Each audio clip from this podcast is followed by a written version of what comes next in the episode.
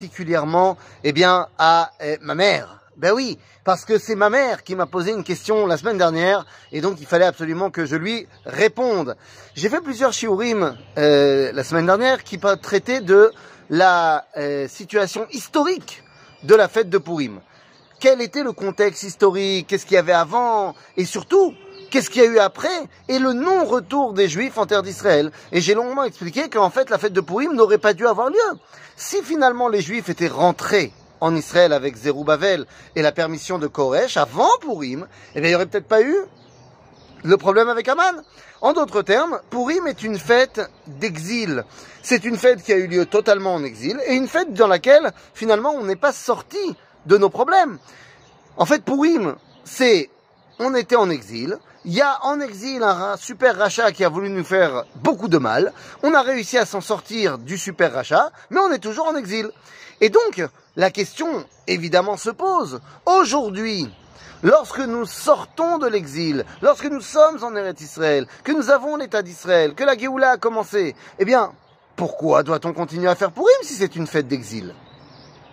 Et je voudrais même donner encore plus d'eau au moulin de ma mère en disant la chose suivante. Mais les amis, il y a plein de villes qui ont leur pourrim à eux.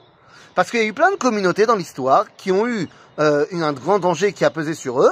Et finalement, le danger a été évité ou ils ont été sauvés. Et donc, il y avait des fêtes qui ont été euh, érigées comme Purim Francfort, Purim Alger, Purim euh, Saragossa. Il y en a eu plein comme ça.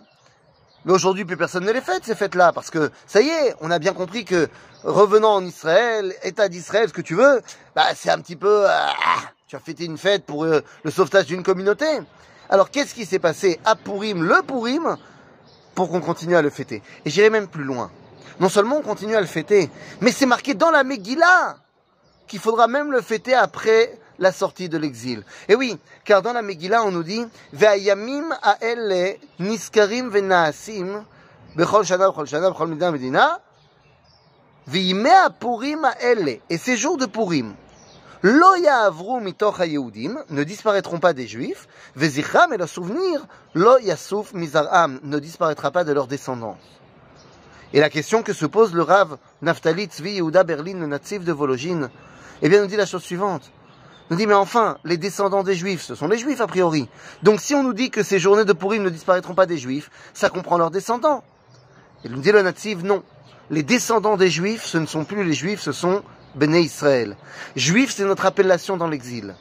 Et donc, lorsqu'on sort de cette appellation et qu'on redevient Israël, sache qu'il faudra quand même faire la fête de Purim. Et la question est pourquoi?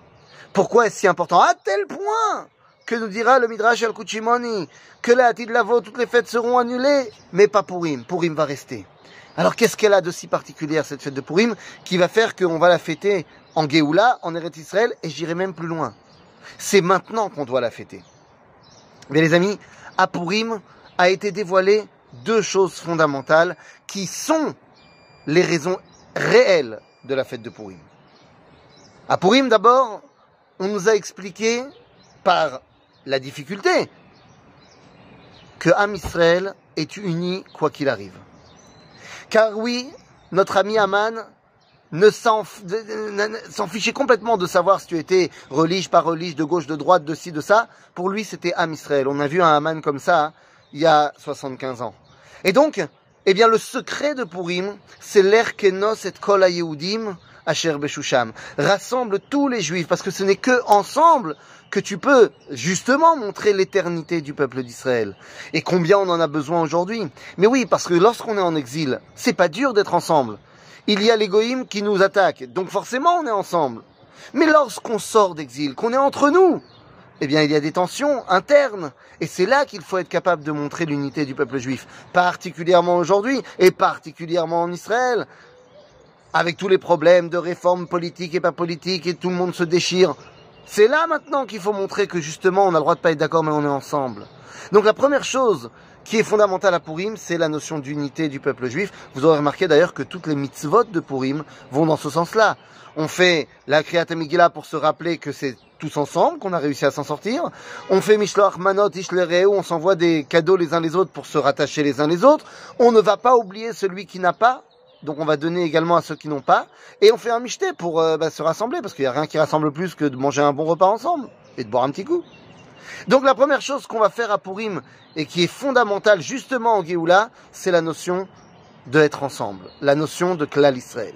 La deuxième chose fondamentale à Purim, qu'on ne pouvait pas dévoiler Bezman Agalout, à l'époque de l'exil, et que maintenant on se doit de dévoiler, eh bien, c'est la réalité qu'Akadosh Baruch se dévoile autant par le mal que par le bien. Je m'explique.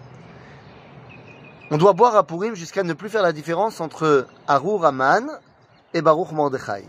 Entre maudit soit Aman et béni soit Mordechai. Que les choses soient claires. À aucun moment on t'a dit que Aman, tu as le droit de dire qu'il est béni et que Mordechai il est maudit. Non.